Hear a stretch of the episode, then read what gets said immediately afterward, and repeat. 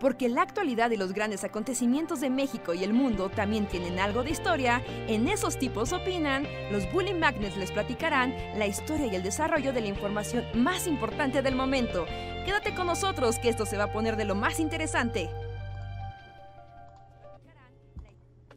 Hola, hola a todos y todas, bienvenidos a una emisión más de esos tipos opinan el podcast de los Bully Magnets, donde nosotros, los Bully Magnets, platicamos con ustedes, decimos cosas random y los deprimimos y alegramos en igual proporción. Yo soy Andrés y gracias por conectarse una noche más.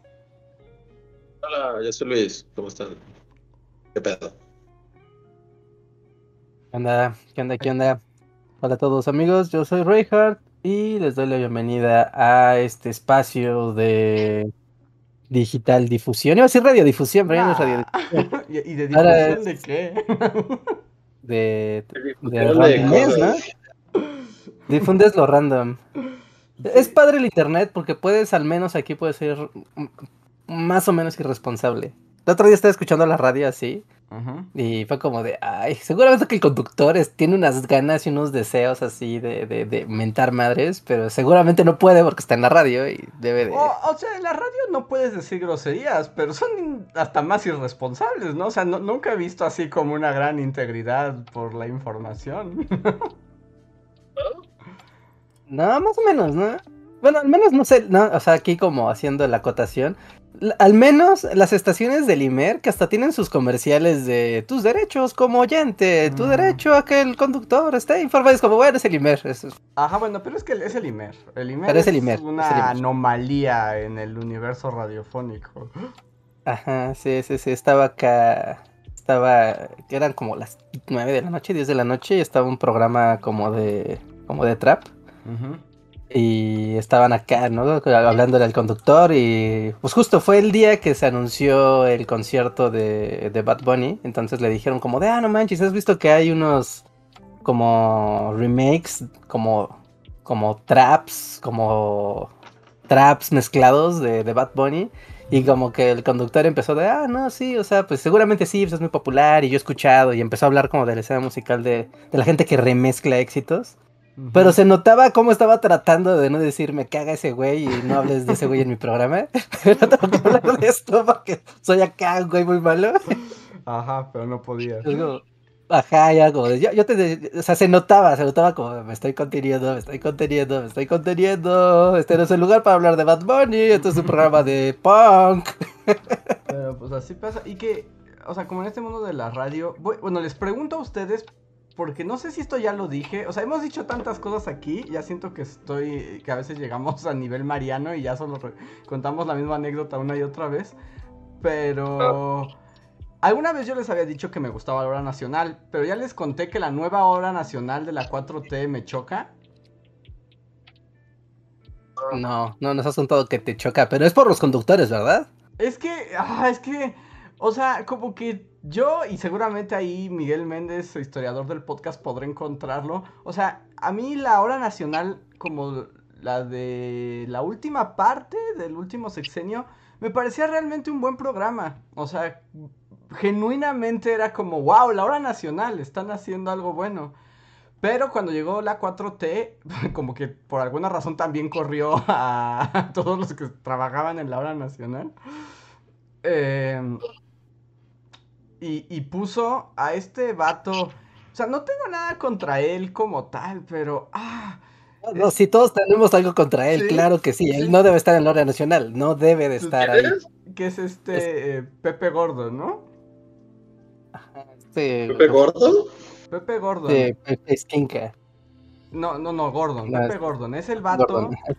Era un gordito que salía. Como que se volvió famoso porque tenían en Televisa unas cápsulas como de cultura, ¿no se acuerdan? Que te contaba como cositas y la animación era como de papelitos. ¿Cómo se llamaban ah. esas cápsulas? Las de José, este, a ver, ahorita las encontramos. Pepe Gordon Caps. Imaginantes. ¿No se acuerdan de Imaginantes? De hecho, bueno, ahí en YouTube están. Y estaban buenas. O sea, yo no tengo nada contra él como tal. Pero su versión de la hora nacional me choca. O sea, es así. Cada vez que lo escucho es como una patada en el hígado. Porque, o sea, él trata de ser como... Eh, no, es, bueno, es que me están preguntando si no era Pepe Campa. No, no, Pepe Campa no, Pepe era Campa. el de la anterior hora nacional. Ajá, sí. Estaba chido. Ese sí me gustaba. Y este es Pepe Gordon. Ok. Y como que Pepe Gordon como que le ha querido meter una onda medio literaria a la hora nacional, pero solo se ha vuelto un programa como infantil para niños tontos a la medianoche, ¿no? Y entonces es como de...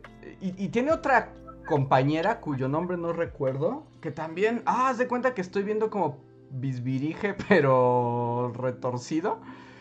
No, Y- Marisol Gase se llama. Ajá, y, y no inventes, odio porque además tienen el mismo recurso todos los episodios. O sea, cada vez que lo escucho es como de, no sé, hoy hablaremos de la vida marina. Oh, Pepe, qué interesante, ¿qué sabes de la vida marina? Oh, es Marisol, no, ¿qué es eso que veo ahí? ¿Es acaso una medusa que viene a hablarnos de la vida marina? Y la medusa es como, hola Pepe Gordon, soy una medusa. Y así, pero eso pasa todos los episodios con diferentes criaturas mágicas que hablan como si fuera un show de marionetas chafa.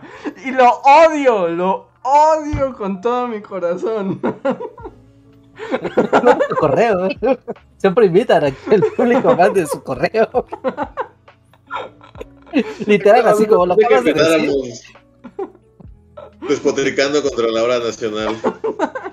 Pero sí, suena, suena, suena rancio. Sí, O sea, todo es así, es así como, oh, qué bien aquí, es un jabalí. sí, y es como, hola Pepe, soy un jabalí, te hablaré de la vida de los jabalíes. Y es como, ya, es el mismo recurso cada noche. La hora nacional es diario, es... Eh, No, es un los día a la domingos, Los domingos a las 10 de la noche, ¿no? Los domingos a las 10 de la noche. Y yo- la primera vez No que, siempre.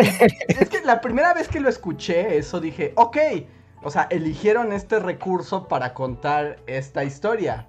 Eh, Va, ¿no? O sea, se me hizo medio baboso y Ah. como que los niños no están escuchando esto. Y además son como niños Plaza Sésamo imaginarios de los años 60.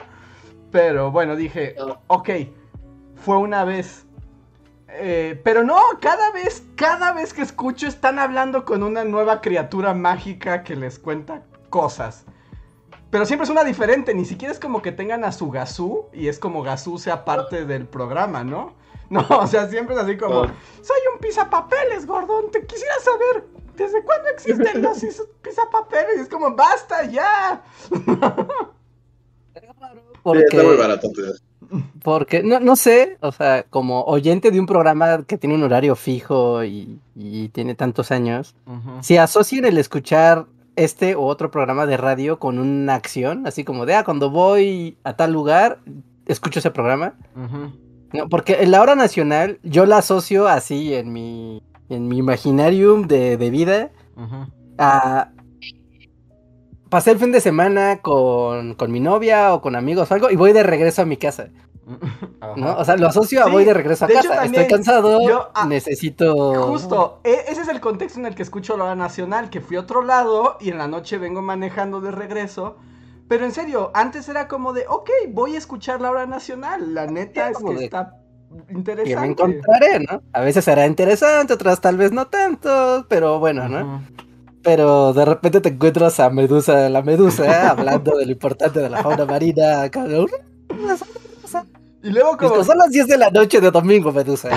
sí, era así como, ¿quién te está escuchando? Y además, acto seguido de que la medusa te cuenta un dato marino, Pepe Gordón muy interesante, medusita. Es como ese poema que alguna vez leí y se recita un poema de las medusas que es así como, ¿qué está pasando? O sea, ¿qué, qué quieren? Y después de Medusa la Medusita, es como, y ahora hablaremos de lo maravillosos que son los programas del gobierno federal. ¿Alguna vez, este, Marisol, has pensado ¿Qué vas a hacer cuando seas vieja y no tengas dinero? ¡Oh, Pepe! ¡Qué bueno que ya existe el programa para adultos mayores! Y así, la otra media hora. ¿Sabías que en San Luis Potosí, ¿sabías que en Nayarit está la máxima granja de moluscos de México? es que interesante, claro, tienen un sustento federal. Y es como de, ay Dios santo, ay Dios santo, son dos, es domingo a las 10 de la noche. Nos dicen ahí. ¿no? O sea, como que es de tener un formato muy como didáctico, infantil, para un programa que pasa a las 12 de la noche es como una idiotez, ¿no? Es que es lo que yo digo, por eso hasta me enoja, o sea, no es como que realmente sea un programa pensado para una audiencia, sino como que yo creo que Pepe Gordon se le hizo que eso era maravilloso y le dijeron, oiga, pero son las 11 de la noche en domingo, o sea, Medusa Medusín, y él dijo, sí, Medusa Medusín. Y Porque literal, le cambiaras el PM por AM, o sea, eso lo escuchas a las 10 de la mañana y es como de, ah, mira, qué bien, con tus hotcakes y estás con Medusa Medusín, iniciando tu día. Pues puede que funcione, ¿no? Ajá. Están los niños corriendo, miren niños, van a hablar sobre los moluscos y la fauna marina. Y como padre, ¿no? Está bien, está, está cool. Pero sí, a las 10 de la noche, así todo cansado, pensando que mañana es el peor día de la semana. Y queriendo escuchar algo que te relaje, y es como. Nos pone Israel que, que, es que hay alguien que dice: Me gusta la meduja, póngala. Póngala en la noche antes de dormir. No, la secretaria de Marina. Meduja la medujín. o sea, es que se me hace muy raro y te digo. A mí lo que me sacó de onda es que ya van varias veces, y varias veces me parecen demasiadas, que cuando escucho la hora nacional, ese es el, formato, ¿no? O sea, y es el mismo formato. Y es un poco como de, pues varíenle, ¿no? Como que el que era antes con Pepe Campa, pues era como más serio, ¿no? Y era como te presentaban algo cultural, algo de la historia de México. Si había capsulitas aburridas como que le pedían al Instituto de las Revoluciones y cosas así. ¿A eso o a la fonoteca? O a la fonoteca. Eh, luego traían músicos así de la, pues, mexicanos, ¿no? Y los entrevistas. No sé, pero funcionaba. Y ahorita el momento como la hora de los de, la, de, las marionetas raras con Pepe Campa a las 10 de la noche, la neta es que no me gusta. Y ya, solo quería quejarme de que la hora nacional nueva no me gusta. Eh, eh, lo que abre iniciar una conversación con la magia de la radio. Yo debo decir que nunca, la verdad, nunca en mi vida, jamás en la historia de, mi existencia le he puesto atención a la hora nacional. Para mí la hora nacional es como que igual, o sea, si voy regresando a mi casa o lo que sea, en cuanto aparece es así como, ahí está la hora nacional y ya, o sea, apago el radio porque... Sí, y que por sí, no, sé, como que nunca, nunca me ha llamado la atención escuchar ni nada, o sea... Entonces no podría distinguir las eras de la hora nacional porque siempre es como lo que... porque aparte abarca toda la radio, ¿no? Es como todo el radio ahora se va a volver esto. No puedes escapar de la hora nacional, ¿no? Ajá, sí, sí, sí. A esa, todo el radio, eh, sí, no hay forma de escapar a la hora nacional. Sí, y es así como, no, radio fuera. entonces nunca, nunca ni con Pepe Campa ni con nadie jamás me he detenido a a saber qué ocurre en la hora nacional. como que me, repele. Durante décadas, o sea, era el momento más aburrido porque literalmente es la hora que tiene como el gobierno para decir lo que se le dé la gana, ¿no?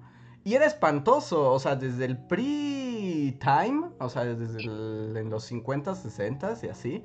O sea, la radio nacional, nadie la escuchaba porque ponían el himno nacional y te contaban lo maravilloso que hacía el presidente en turno. Pero como que los últimos 10 años, como que algo pasó, como que la hora nacional se liberó de las cadenas de, del oficialismo.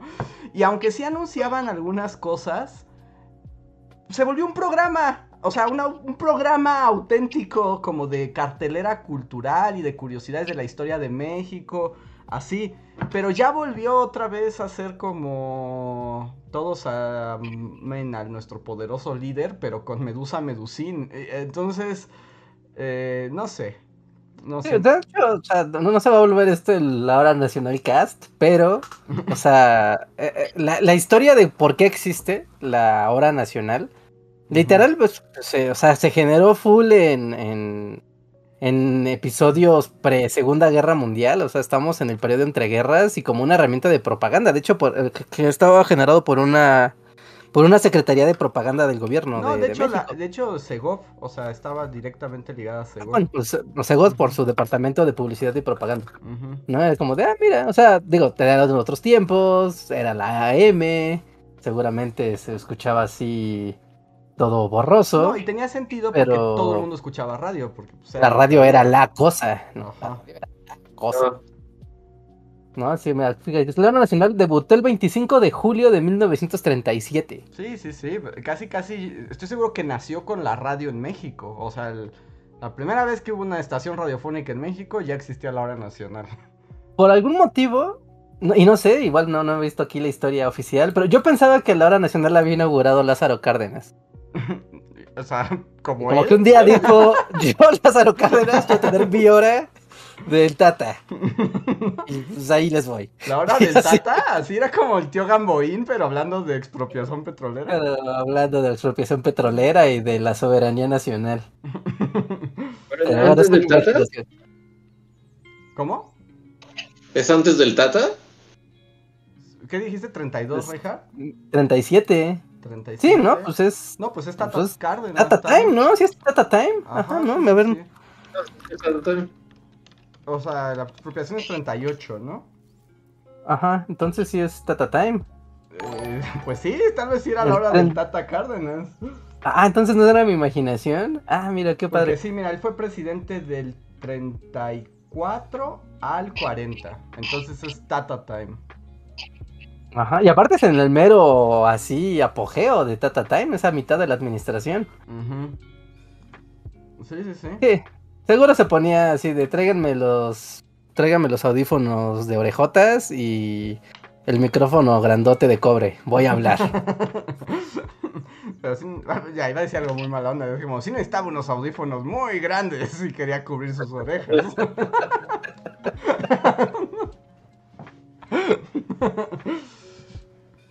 Mira, ¡Guau! Miren el rap de Morones.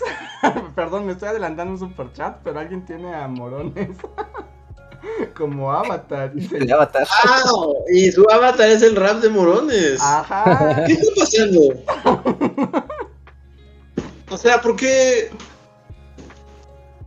No sé, empiezo, o sea, ¿qué, qué está pasando con el rap de Morones? ¿Es, es su momento? Es un ¿Bajo el sol? momento, tal vez, ta- tal vez pasó así, no sé, en, en un universo así como de niños rata cripto, como super edgy, les cayó y ahora Ah. es toda una cuestión super populachera.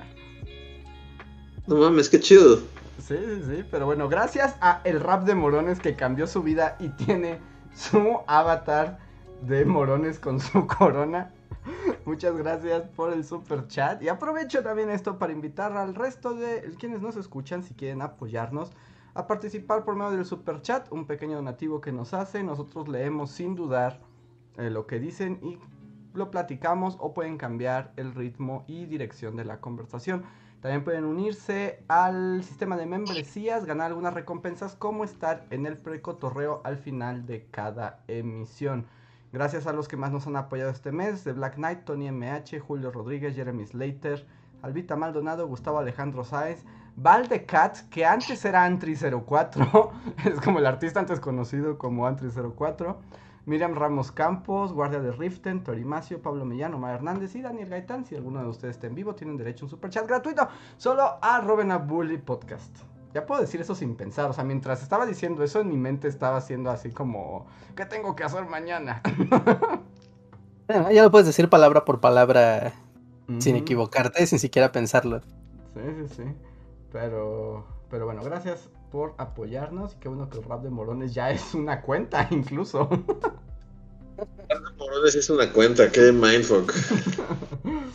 Pero sean bienvenidos. Bueno, ¿algo más que quieran decir de esto o quieren que lea los primeros superchats? ¿De la hora nacional? Ajá. Este, no. Este, no, no. Yo no. Es como, ¿sabes? Como algo que le quieras decir al abuelo. Es como ¿qué le digo. Algo que le quieras decir a la hora nacional, amigos.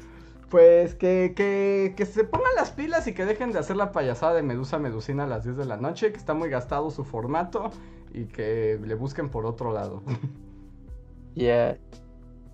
Yo voy a decir que una vez, yo creo que el mejor capítulo que he escuchado de la hora nacional, así, mi best, no, ya fue hace tiempo, no me pregunten, pero ya fue hace bastante tiempo, que tenían al director de la Fonoteca Nacional en, en entrevista y estaba develando audios que la Fonoteca estaba revelando por primera vez, pero los revelaron en la hora nacional. Mm. Y entre ellos revelaron la voz de Frida Kahlo por primera vez hacia el público. Y fue como de, wow, así como de encontramos, no estamos seguros si es la voz, pero todos los indicios parecen apuntar a que es, efectivamente es su voz. Y era como de, wow, la voz de Frida Kahlo en hora nacional. Esto, wow, wow, ¿no? Esto sí es como único. ¿Y cómo hablaba? Así como el pato Donald. Estaría increíble.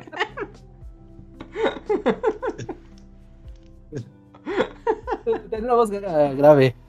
Una voz grave, grave, como. De hecho, se volvió ese audio hasta luego en las noticias salió, ¿no? ¿Era ella leyendo como una carta o algo Como, así? ajá, como leyendo un poema o algo así, Ajá.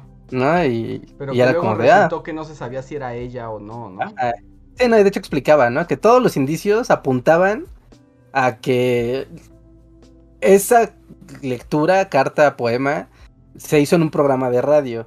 Pero la conductora que siempre estaba en ese programa de radio, pues decía, no puede ser ella porque el programa lo tenía ocupado una locutora. Pero ah, después encontraron en las bitácoras, ¿no? De que se sabía que Frida Kahlo había ido al estudio ese mismo día y que la conductora había enfermado. Entonces, que la voz que se escucha como sustituta de la conductora y que leyó pues ese poema, carta, lo que sea al aire, pues era Frida Kahlo, ¿no? Pero camuflada, ¿no? O dijo, ahora con ustedes Frida Kahlo leerá un poema, sino leemos un poema a tal hora y no vino la mujer que lo lee, entonces Frida Kahlo fue la sustituta y fue la única grabación sonora que al parecer hay de ella. Pues dice toda la gente en el chat que resultó que, era, que no era su voz. Sí, al final sí se verificó. Que al final resultó que no, que no era la voz de Frida Kahlo, solo era otra señora. Ya sí, porque explicaban, ¿no? Que era así como de todo induce, ¿no? Pero no hay, pues tú sabes, ¿no? El registro explícito. Pero aún así es emocionante, ¿no? Como escuchar las voces del pasado, así de la voz de alguien de, de cuando grabar una voz era una cosa extraordinaria y mágica. Y decir, era una, una personalidad, sí es como de, ¡ah! Increíble. Pues siempre, bueno, aquí en México, es- o sea, como esos muy famosos es la voz de Porfirio Díaz, ¿no? Que sí está la grabación, que justo grabó en un, eh, en una grabadora de cilindro Edison, que es un mensaje para Tomás Alba Edison. Ajá, sí, de hecho, si tú subes... Alba Edison, qué gran invento, este es suyo, escuchen mi voz. Y no hablaba como hablo yo, o sea, en realidad hablaba bien feo. ¿Sí? Sí, tiene una voz así como, pues es que ya estaba grande, entonces era como una voz ya como ye- viejito, así como y como como así como que se traba. La verdad es que cuando escuchas la voz de Porfirio Díaz no corresponde a lo que te imaginas cuando ves la el cuadro de Porfirio Díaz. Es como el efecto Dale. inverso, ¿no? El efecto inverso a como cuando escuchas a los conductores de radio y te los imaginas físicamente. Ah. Ajá. Esa Porfirio Díaz se imagina su voz y es como, ah, esa es su voz. Ah, Sí, no, la verdad es que eh, a- su voz, o sea, no es que fuera fea en realidad, pero no corresponde en absoluto a la imagen como que tenemos de Porfirio Díaz. No esperarías que hablara así. Y esa sí la pueden consultar, está, creo que hasta en YouTube está. Y es está en como- YouTube. Está en YouTube. Tú lo pones, o sea, tú pones ese video con ese título y te van a llegar millones de views garantizado. Nos dicen aquí y Hay que hacerlo en bully. hay que hacerlo en bully. sí. Pero para que, para que sea fake y que sí sea la voz. Hola, esta es mi voz. O con nuestra Probando, probando. O lo ponemos, pero, o sea, leemos el mismo mensaje que él hizo, pero con nosotros haciendo la voz de Porfirio Díaz. Así como, así suena mejor. Sí, hola, Edison. Aquí nos dicen varios que habla como abuelo de rancho. Sí, habla como abuelito de rancho. Básicamente, Sí. eh, así, es una buena forma de definirlo. Ok. Pero... ¿Y qué sí, no? No, o sea, tiene sentido, tiene sentido. Pero mm, te digo, cuando lo escuchas por primera vez, sí, sí es algo choqueante, como de neta, esta es la voz de Porfirio Díaz. pero es como una de las joyas que también se resguardan en la fonoteca.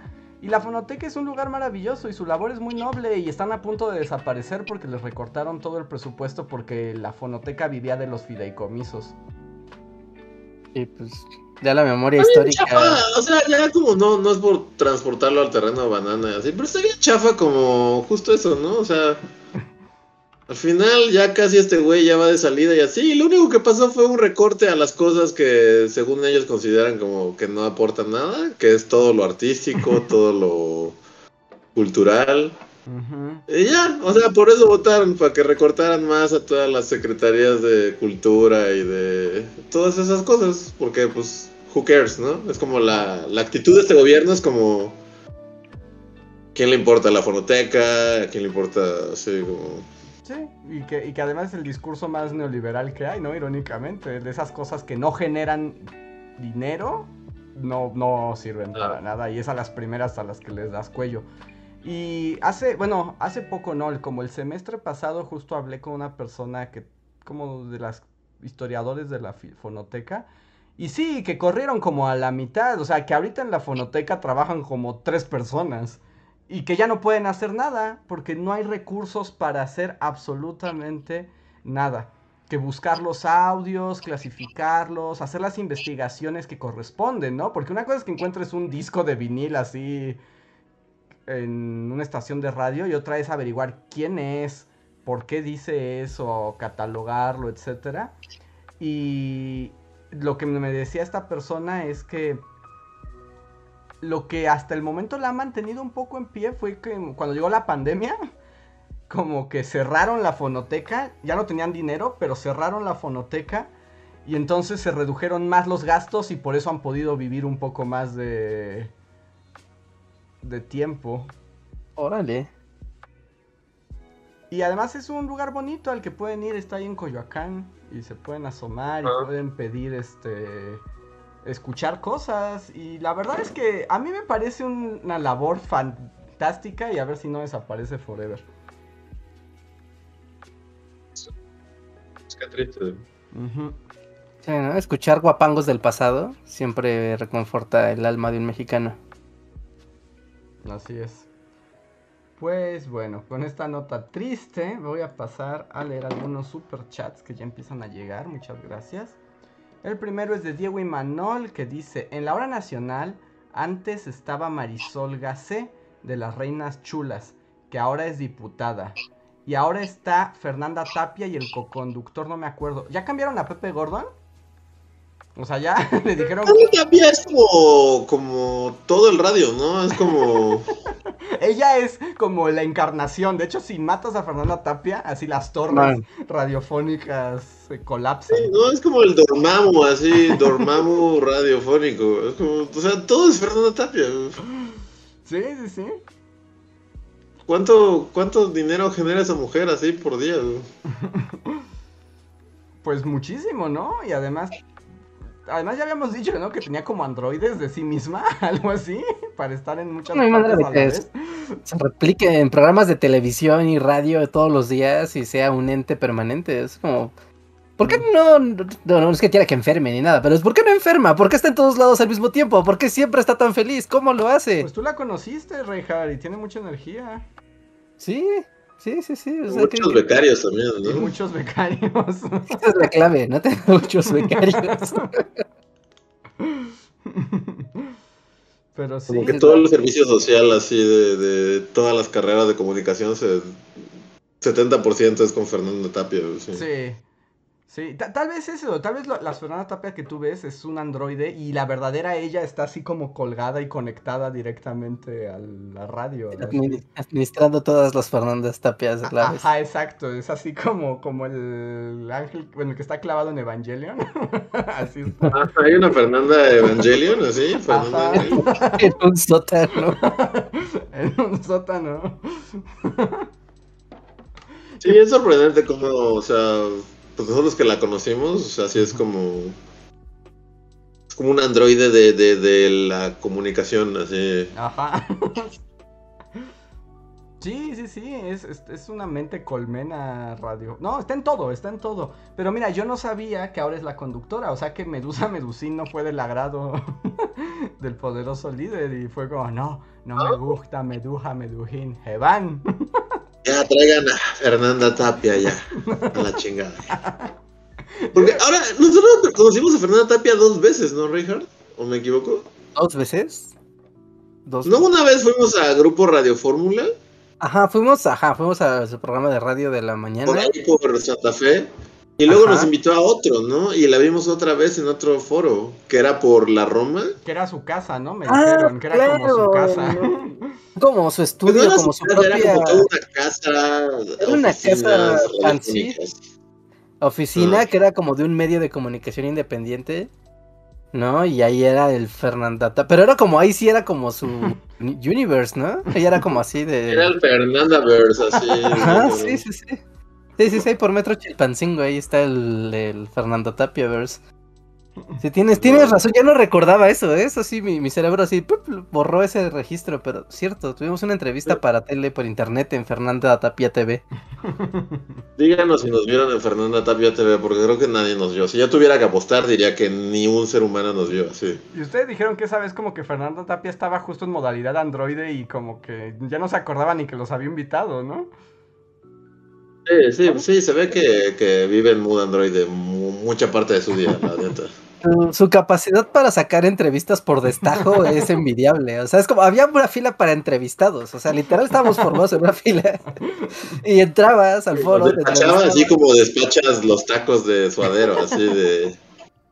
¿Cuántos joven? Tres, ahí van tres con todo, con todo, va, siguiente. ¿Cuántos? Dos de tripa y uno de surtida, va, con todo, va, ahí están, ahí están. El sí, nos, nos, despachó como si fuéramos tortas, así. Ajá.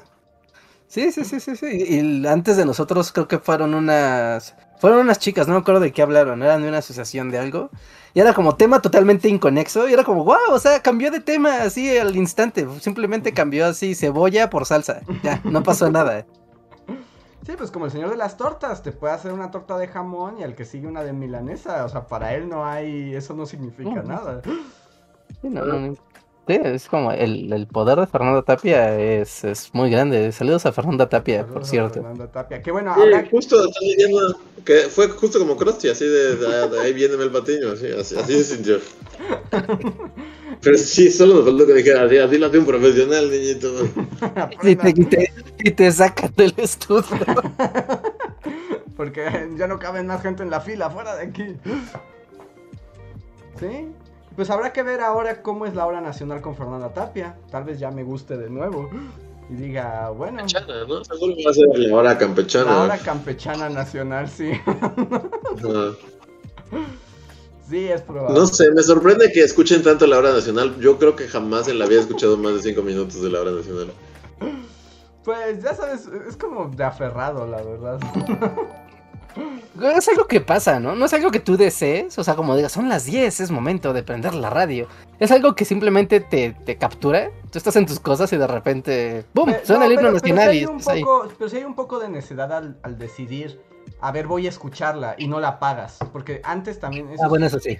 O sea, porque también puedes decir, ay, no voy a cambiar la hora nacional y le cambias o le apagas. La apagas, es lo que, lo que yo hago siempre. Pero, o sea, yo llegué a un punto que incluso, este, mm, o sea, dejaba de escuchar mis podcasts si me tocaba la hora nacional, porque quería escuchar la hora nacional. Pero pues ya veremos la nueva campechana hora nacional, a ver si, si, me vuelve a ganar.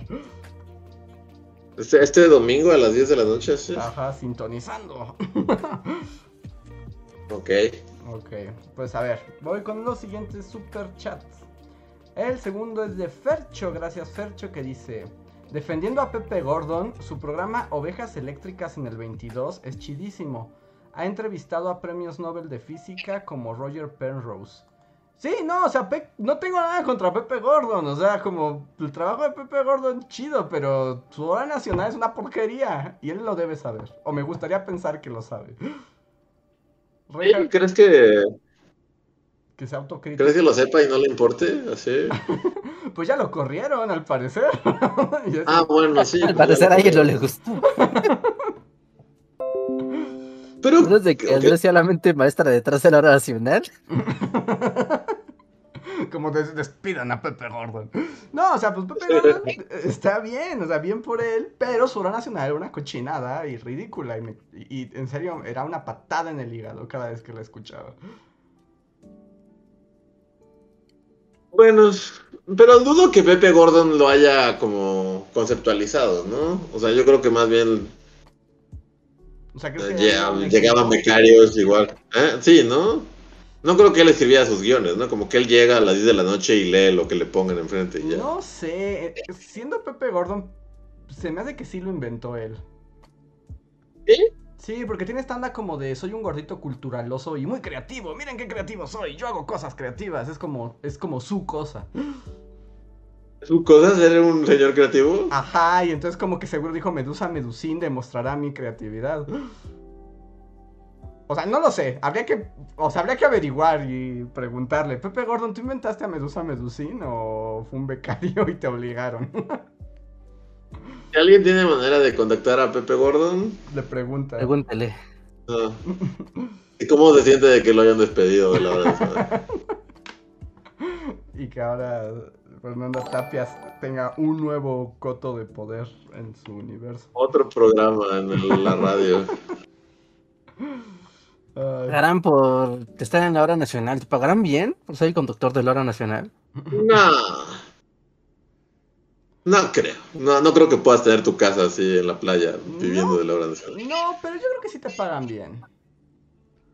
O sea, sí- Ah, ¿Pero al conductor sí, al o, o a quién? Al conductor, no, a los que trabajan, los que realmente hacen el trabajo, no. Yo digo al El productor y el asistente de no, audio. No, esos ganan ellos tres pesos. Sí, se joden, ¿no? algo, Pero- sí.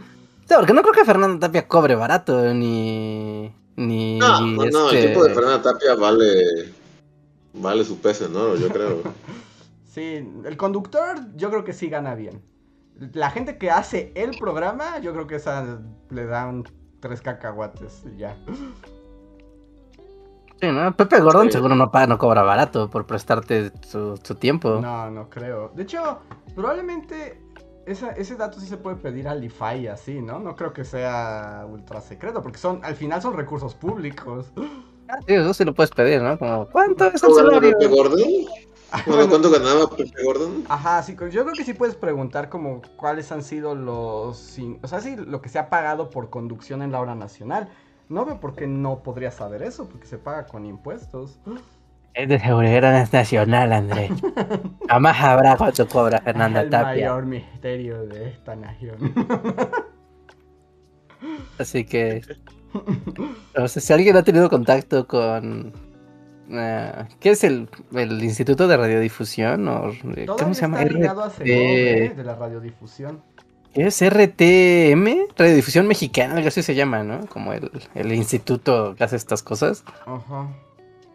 Pero sí todavía está ligada, es producido por la Dirección General de Radio, Televisión y Cinematografía de la Ciudad de, de la- de la Secretaría de Gobernación de México, que es lo que antes era la de propaganda, pero ahora se llama Dirección General de Radio, Televisión y Cinematografía.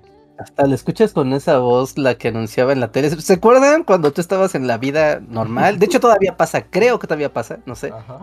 Pero hace no muchos años lo vi. Que uno estaba en la tele, en la tele pública, así como, estoy viendo cosas random con mi cerebro. Y de repente aparecía, sí, Tati. Claro, pues sí, Tatir, por Sí, supuesto. sí, Tatir, y era como una animación 3D como por un circuito, ¿no? Como que se metía en un, Ajá. un transistor o un pedo así. Ajá. Sí, sí, sí. Y era la voz del Sindicato Nacional de Trabajadores de la Radio y la Televisión en su junta gremial de no sé qué. algo, ¿Por qué estoy viendo esto? ¿Qué pedo? Yo estaba viendo a los Tiny Toons. Ajá, no, así como, y el presidente del sindicato dirigió unas palabras a los agremiados. Soy Algo- un viejo siniestro, gano mucho dinero y ustedes no. Exacto, eso era lo que decía. Sí, Tati. Ay, qué momentos para estar vivo. Sí, sí, sí. Pero yo lo llegué a ver todavía ya en HD, o sea, en... Sí, ya, ya cuando la tele ya se digitalizó, ¿no? Y el comercial era exactamente el mismo, o sea, esa como animación de un... como... Pues creo que como un robotcito tele o un niño con cabeza de tele, un monito con cabeza de tele. que le daba vida a una tele como de palitos, con cuerpo de palitos, ¿no? Sí, sí, sí. Ya como, wow. Y sí, las asambleas del Citatir y el himno del Citatir. Sindicato de vanguardia. Sí, ¿Qué significa Citatir? Sí, todavía existe. sí, sí, seguro. No, ¿qué? ¿Pero qué significa? Sindicato, Sindicato Nacional de Trabajadores de la... radio y la televisión, ¿no? ¿Cómo es? No, cita. Sindicato de Sí, Trabajadores. Sindicato, sindicato de Trabajadores de televisión y radio. o del- De sí. televisión y radio, yo creo, ¿no? Sí debe ser televisión y radio, el TIR, ¿no? Ujú. Y la TA, porque t- trabajadores, pues no estará, ¿no? Sería TR. No, es sí de sindicato. Trabajadores asociados No, a la, la, TA, televisión. la TA es de trabajadores, lo que pasa es que ni modo que fuera el citrotrir. Que se pongan los creativos ¿Pero con su... por qué? Sí, sí, está. O sea, la T de trabajadores, ¿por qué? Sí, no, a ver, ¿Qui- vamos a- ¿Quién, ¿Quién hizo esa abreviación? Esa abreviación no tiene ningún sentido. Pues no sé, no, no sé quién sea el... ¿Quién fue el genio que le puso mal el nombre al sindicato? No, pues es que sí tiene sentido, porque Mira, sindicato aquí está, aquí está. de No, trabajo. lo estamos diciendo totalmente mal, No, Mira, es el sindicato industrial Ah, de trabajadores. de trabajadores y artistas de televisión y radio. Sí, sí, sí, pues trabajadores y... y- eh, Sí, no. Es Que que la trabajadores sea... Ah, no mames. ¿Por qué? es como, ¿qué, qué chicas, qué está pasando aquí, no? Ah, ok, ok. Sí, sí, el Sindicato Industrial de Trabajadores y Artistas de Televisión y Radio, similares y conexos de la República Mexicana, por una superación social, presenta. Ajá. Qué sí, joda. Nos ponían aquí en el... Salían unos lentes así de pasta, así gigantes. Sí, eh, eran todos, y, y aquí también nos ponen que justo que eran puros viejos con guayabera, y sí, porque luego eran así como Puerto Vallarta era la asamblea, ¿no? Ajá, sí, de Charros Time, pero en un puesto allá. A ver, así. ¿Quiere gente del Citatir que les haga su sitio web? Está bien, está bien feo. Bully está más bonito que el sitio del Citatir y eso es mucho ¿Quién va a un sitio web hoy en día, Richard? Sí, sí, sí, y, y di que tienen sitio, o sea, ya nadie tiene sitio web y ellos di que tienen uno. O sea, porque Sí, tienen un sitio web, ya con eso, ya es así como están a años luz. de- del resto de los sindicatos mexicanos. Wow. ¿Tienen canal de YouTube? Yo esperaría que fuera un buen canal de YouTube, ¿no? Si es el sindicato de trabajadores de la radio, está bien horrendo su canal de YouTube. No, pues es que son puros viejos corruptos, Richard, o sea... Lo chido es que le das un thumbnail y lo primero que ves es un montón de gente en con guayaberas. Sí, pues es que eso es, y lentesotes, como dice Luis, de pasta. Eso es el citatir. Corrupción y guayaberas. Exacto, exacto. A ver, les voy a leer un super chat más de Miguel Ángel que dice: Saludos, Bullying. ¿Qué opinan de El panadero con el pan low-fi? O sea, la canción del panadero con el pan ahora está en low-fi. Sí, desde hace ya un tiempo. Ya tiene, ya tiene años. No, buenos años, ¿Cuál pero es ya la canción tiene. del panadero con el pan? Pues la de Tintán, la del panadero con el pan. Panadero con el pan. Y básicamente es eso una y otra vez. Ok, No sabía que. Pero con conozco. un tum, tuc, tum, tum. ok. Y así. Sí. Eh, no. Para estudiar, está, funciona bien el panadero con el pan en lo-fi. Yo me acabo de enterar que eso existe en este instante. Sí, yo también, así que no tengo una opinión al respecto. Muchísimas gracias por el super chat. El siguiente es de Gato Pardo. Que nos dice, ¿es verdad que Antonio se volvió perro así como Félix de Whatever Tomorrow Crew? No, no sé de qué estamos hablando. No, ¿Quién es no, Félix no. de Whatever Tomorrow Crew y qué significa eso? No, no, no sé qué Pues significa. alguien de Wherever Tomorrow Crew, supongo, ¿no? ¿Se volvió Pero, un pues, perro? O sea, se transformó en un perro. No sé. Es así como... No sé, no. ¿Hay Animorphs en el show de Whatever Tomorrow? Yo más bien, ¿recuerdan esa? ¿Se llamaba Fluke? Esa película como noventera. ¿Se? Track. Pensé como en esta película que se llamaba Fluke, de un vato que lo mataban y reencarnaba en perro para resolver su asesinato. Pero hay como 10.000 películas así. ¿no? Una con Tim Allen. Eh, es como una anterior a la de Tim Allen. Fluke, sí, mira, Fluke. son demasiadas películas de gente que vuelve en forma de perro, o sea. Porque, pero, o sea, como que Tim, Tim Allen volvió en forma de perro como para salvar su matrimonio, ¿no? pero Fluke volvía para vengar su muerte como humano. ¿Sí? Sí, sí, Como sí. el cuervo, pero en forma de perro. Ándale, ¿sí? era como el cuervo, pero en un perrito. Pero ¿estaba chido el perro o era así como un, Era, un dosti, así que pues no va a vengar nada por sí mismo? era como un es como un perrito, pero No, ese perro no va a vengar nada. Ya lo vi. Ya vi a Fluke y es como, no.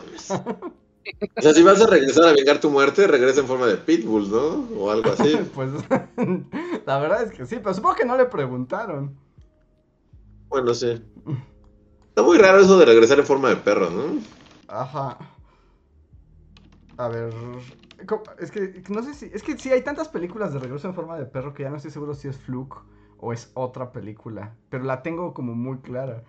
Y sí, pues está bien, porque además el asunto aquí era como que reencarnaba en perro y seguía pensando como humano, o sea, ni siquiera se le reseteaba la vida, era como si tú te mueres hoy y mañana eres Luis así 100% con todo tu información Luis como de al día de mañana, pero ahora eres un perro.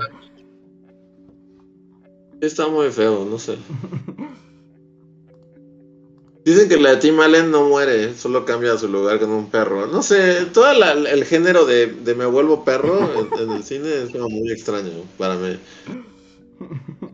Sí, es, es Nunca como, entendido. es como uno de los giros raros de, de Hollywood, ¿no?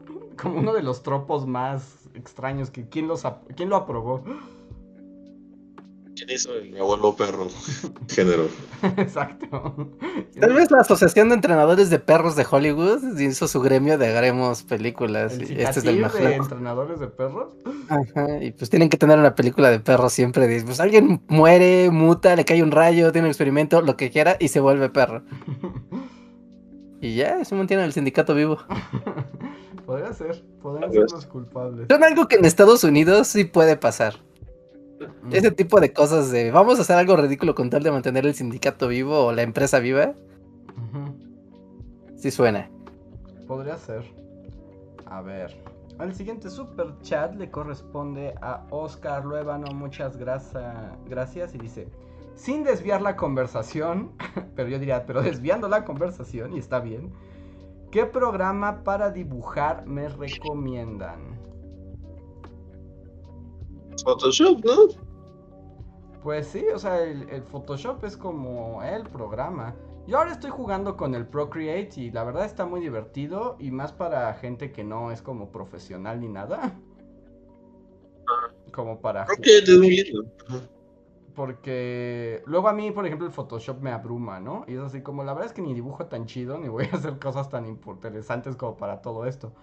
Y en cambio, así como agarro el Procreate y es como, ah, mira qué bonito, es como un cuadernito, pero puedo hacer círculos perfectos. Muy, muy bonito. La verdad es que Procreate. Yo diría que, o sea, yo al contrario, diría que es como, o sea. Para gente profesional, pues todos los profesionales usan Procreate, ¿no? Es como, ¿Sí? como el favorito de todos los ilustradores y así, según yo. Ah, bueno, bueno. ¿Y no el favorito es, es Illustrator? Illustrator es como No. para cosas muy específicas. Ajá, como para hacer un logo o algo así, ¿no? O sea, otro Procreate es como para, ilustradores. Y no sé si han visto ahora como, bueno, no sé ni cómo se llaman, pero hay unos programas súper chidos, así que, que puedes hacer como dibujos como en 3D. Ujú. O sea, como... Pues sí, o sea, dibujas y puedes eh, cambiar la perspectiva de tu dibujo y hacerlo como... No, no sé, no sé cómo decirlo, o sea, pero es como dibujo en 3D, así ya para las nuevas tablets y así, se ve bien chido, pero nunca lo... O sea, pues no, no Pues- tengo dónde usarlo, pero se ve bien chido. Pues por ejemplo, ya el Procreate ya puedes importar objetos 3D y como pintarlos en 3D. O sea, como que lo haces en no sé cuál es el programa para hacer cosas 3D. Iba a decir Maya, pero eso probablemente ya ni exista. Pero o sea, lo que sea que genere objetos 3D, ahora lo puedes mandar a Procreate y en Procreate lo puedes este, pintar. sí, sí, hay unas cosas ya bien chidas. Aunque no lo crean, incluso la versión de Windows 10 de Paint puedes hacer cosas en 3D ahí. Pues de hecho, otro de los programas como que ahorita están muy fuertes para dibujar es el Clip Studio Paint, pero no estoy seguro si es del mismo Paint de Paint o solamente tiene el Paint en el nombre. No, no, porque Paint pues, es el Paint de Microsoft, el clásico, ¿sabes? El que trae ahí. Que digo, ya, ya tiene varias cosas, ¿no? Ya no está tan, ya no está tan elemental como, como en Windows 95, ¿no? O sea, Pero Clip Studio no es, es otra no, compañía. Clip Studio es otra cosa. No, también es de Windows, también es de Microsoft. Sí, es la versión como, o sea, Paint es el programa como que te ponen ahí de default. Por default. Pero el programa también de Microsoft, pero ya como su Procreate, es el Clip Studio Paint. Ok. Clip Studio Paint. Pero sí, sí es de, sí es de Microsoft. ¿Es de Microsoft? ¿Segurísimo? Pues bueno, no importa. dice la Wikipedia. Bueno, o sea, yo no, no me consta, pero aquí dice la Wikipedia. Con los inversores de... Ya, ya, ya, ya, ya. Wow, sí se ve muy padre Clip Studio. Ah, la gente que dibuja, qué bonito mundo es. Entonces, pues están esos programas, esas serían las recomendaciones y también pues cómo te... O sea, a mí lo que me ha gustado del, eh, del Procreate y en la tablet es que como que yo nunca me acostumbré a dibujar en Photoshop con la Wacom, o sea, como, como la Wacom normal, ¿no? O sea, el hecho de dibujar sobre una pantalla a mí sí me ha hecho una maravilla. Ah, sí. Sí, definitivamente. En el hecho de ver tu mano sosteniendo un lápiz y ver, ver el lápiz, ¿no? Sí, sí, sí, es que te cambia todo. O sea, yo sé que hay gente que puede hacerlo mágicamente, pero pues es gente con mucho talento, ¿no? O sea, puedes dibujar en el Wacom y mirar la pantalla, pero la verdad es que cuando ah. dibujas sobre la pantalla la verdad es que es mucho. Es como tener el cuaderno, entonces me gusta así. Sí. Está, está bonito. Yo eso. Pero también depende, pues, si tienes tablet o quieres comprar una Cintiq o una Wacom o, o hay muchas formas, ¿no? Pero bueno, esas son las recomendaciones. El siguiente super chat es para el Tecolote. Gracias, Tecolote, que dice: Duda. Andrés hará una recomendación de libros para el 2022 o por culpa de sus excesos relacionados con los juegos, las monas chinas y escribir la tesis ya no le dio tiempo de leer nada. un poco va por ahí, un poco va por ahí. pero pues me está presionando mucho, pero yo ya yo no pensaba hacer como lista de lecturas para el 2022. No, ya es muy tarde, ¿no? Sí, también. Bueno, ya es febrero, o sea, ya es, ya eso ya no tiene sentido. si haces eso, vas a abrir una así, una realidad nueva. Eso es muy peligroso, hacer un top de lo mejor del año en febrero. Pero hablando de como cosas que me quitan el tiempo, una vez les aviso, lo iba a hacer desde el otro día, pero no se puso. Reinhardt, voy a hacer algo terrible y peligroso. Voy a jugar Yu-Gi-Oh mañana. Ah, sí vi que, estaba en mantenimiento, ¿no? Ajá, fue como de, podré jugar Yu-Gi-Oh, vamos a probarlo, está en mantenimiento, ok, todo fracasó. Pero mañana, amigos, jugaré Yu-Gi-Oh, volveré al Yu-Gi-Oh después de 15.000 años de vida. A ver. El juego más burgués de todos. El juego más burgués y ahora tiene su versión, eh, su versión digital. Que está en todo, ¿eh? Por cierto. Sí. Está en todo, así, literal, en compu, en tablet, en consolas. No hay excusa para que no. Bueno, si les gusta jugar Yugi, no hay excusa para no hacerlo, ¿no? No sé si en celular también esté, pero supongo que sí. Eh, se proyecta para los próximos dos meses. O sea, todavía no está en celular, pero sí va a estar en breve. Sí, no es como que nadie le esté copiando a nadie, pero está muy padre que en Yugi también están como estándar de llevar como el estándar físico al digital y aplicar las reglas de torneo, o sea, como el juego como es, porque normalmente no sé si llegaron a, a ver juegos de Yu-Gi-Oh en videojuego, así desde el Play 2 existen, ¿no? Desde el Play 1 no existen los juegos de Yu-Gi-Oh en, digital, pero como que tienen como sus sets muy cerrados, o son sets con reglas de cartas como muy limitadas, porque pues es un juego que se puede volver muy idiotamente complejo. ¿No? Y la versión web que están haciendo ahorita es una cosa muy ambiciosa. Es muy, muy ambicioso el, proyecto Yugi. No, está, está demencial, porque además, bueno, yo abandoné el Yu-Gi-Oh! así como el año 1. De hecho, así como de puro curiosidad saqué mis cartas de Yugi. Reinhardt, tengo cartas Yugi de primera edición. Así de viejo soy. Pues eres rico, Andrés, eres millonario, no lo digas en voz alta, no tienes nada en tu casa, nada, Andrés no tiene nada en su casa. No, no valen, tanto, mucho? no valen tanto. Sí, no, no creo que luego... Sí, no, esas cosas no valen, ¿no? Sí, no sé, bueno, no sé, yo no... O sea, no es como... Reinhardt siempre dice que las cosas valen y luego lo ves y no valen, así vale 20 centavos, así, cada año gana 20 centavos, así, Ajá, de ganancias. Porque además, según yo, Yu-Gi-Oh! no fue como tener un Black Lotus de Magic, que literalmente había 10, ¿no? O sea, porque Yu-Gi-Oh! empezó masivamente. O sea, tengo cartas de primera edición, no creo que valgan mucho. ¿O sí? ¿Ya soy millonario? ¿Puedo dejar todo?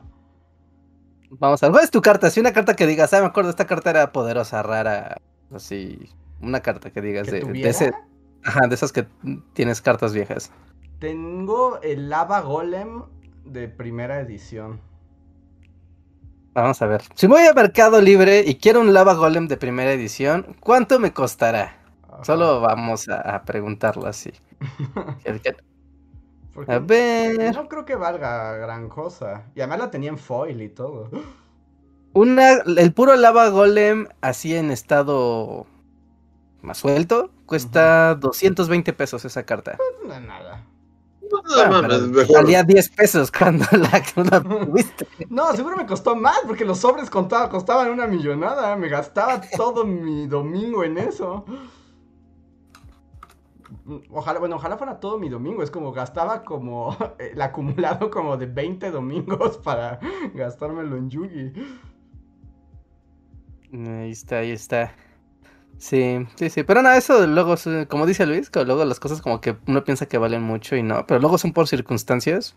Por ejemplo, las cartas de Pokémon de primera generación, ¿no? O sea, de, sale de, oh, es carísima, una carpeta que encontrada, y es como, yo tengo cartas de Pokémon de primera generación, no creo que valgan mucho, ¿no? Más allá de mis recuerdos que son invaluables, pero pero no creo, ¿no? Pero de repente ya sabes, casas de subastas o paquetes cerrados. Sí, sí, sí. Ya sabes, como circunstancias son los que hacen que, valga mucho. Sí, mira, un Lava Golem de primera edición en Mercado Libre, si lo quieres comprar aquí y ahora, cuesta 220 pesos. Y por ejemplo, tengo ahí, o sea, obviamente están abiertas, pero tengo ¿Más los. Envío? Eh, ¿Más envío, Reja? Más envío, sí, claro, más envío. Por ejemplo, tengo ahí abiertos y manoseados, por supuesto, pero tengo como los decks prearmados de primera generación que te venía, vendían. Tengo el de Yugi, el de Joy, el de Kaiba y el de Pegasus. Solo me faltaba el de Mai, según recuerdo. Es así como de... Y sí, me dicen ahí que si estoy consciente de que el juego ya es otra cosa. Sí, claro. Por eso vamos a reaprender Yu-Gi-Oh! Así que si quieren reaprender Yu-Gi-Oh! Vayan mañana a mi canal de Twitch, vamos a aprender como... Porque además estuve viendo unos videos y ya está bien loco, ganas en el turno 1. Así como 80 movimientos, cartas, perdiste. Qué bueno, que espero te hayas divertido, Yu-Gi-Oh! Eso no tiene ni sentido. ¿Por qué querrías jugar algo así? Pues a ver, Richard, a ver, vamos a intentarlo, vamos a ver cómo nos va y, y a ver si se vuelve vicio como el Magic o no. Ok, ok, pues sí, vamos a ver, ¿no? Vamos a ver qué tal. Aparte, pues está en la temporada inicial el, juego, así que muchos descubrimientos, parches, cosas locas es donde más se ven. Y por ejemplo, algo que descubrí, y ya prometo ya no aburrir más a Luis con esta conversación, pero eh, una cosa que está súper loca y que me pareció abrumadora es que las cartas de Yugi no rotan ni nada. O sea, el formato de Yugi es eterno. Entonces yo llegué así como actualmente hay como 62 mil cartas diferentes y todas las puedes usar. Y es así como. ¿Cómo jugar Legacy siempre? ¿En serio? Ajá, sí. Pero eso sí, está como. Pues, con razón puedes ganar en un turno. O sea, eso ya está. Esa es la demencia. sí, eso parece. Eh, es, es formato eterno. Es una locura. Una locura, te digo es una locura, o sea, solo jugar ya con un set de más de mil cartas ya se presta para cosas bien, bien bizarras. Lo bueno es que al parecer el juego es como al principio, como que te da muchas cosas gratis y te permite como armar hasta tres decks así casi sin gastar un peso. Entonces es lo que vamos a jugar antes de meterle dinero a esa cochinada, es como free to play. Bien, ¿no? como, como todos, que aparte ahorita está como la gran base de nuevos usuarios del juego, entonces, vamos, no, no va a ser como difícil poderse divertir. Y pues mira, siempre lo hemos dicho, el deck no son las cartas, es quien lo controla. Ajá, y las cartas. Bueno, y las cartas, pero la habilidad juega luego mucho, mucho. Yo he visto grandes decks caer entre los manos más idiotas de la vida. Sí, sin duda. Pero bueno, pues ya, ya veremos. Entonces, si quieren tener momentos de nostalgia, si alguna vez vieron Yu-Gi-Oh, aunque la caricatura no tenía sentido y era over the top, pero igual esperaban día a día para ver si mandaban a Yugi al reino de las sombras, conéctense mañana. Está bien. A ver, siguiente super chat es de Coffee Powered Boy que dice Bully Podcast, propongo que este podcast se llame Que se joda Cuadri eh, Forward Fernanda Tapia o que se joda Cuadri Edición Radio. No, porque ahora sí nos desmonetizaron el, ese, podcast. ¿Cuadri? Por decir que se puede Por el título. Porque el título se llama. Pues sí, porque el título es. Ese, sí, abiertamente viola las políticas. No, no voy a discutir. Pero eso no deslinda que se joda cuadri. sí, eso, eso, no. no, no hay correlación, ¿no? Sí, sí, sí. Pero, pero sí, fue como que cuando vi de tu video fue revisado y no fue seleccionado para recuperar la monetización. Y no me sentí mal. No me sentí mal. Dije, no, sí, lo entiendo. Asumí el riesgo, lo tomé. Y ahí está, permanente.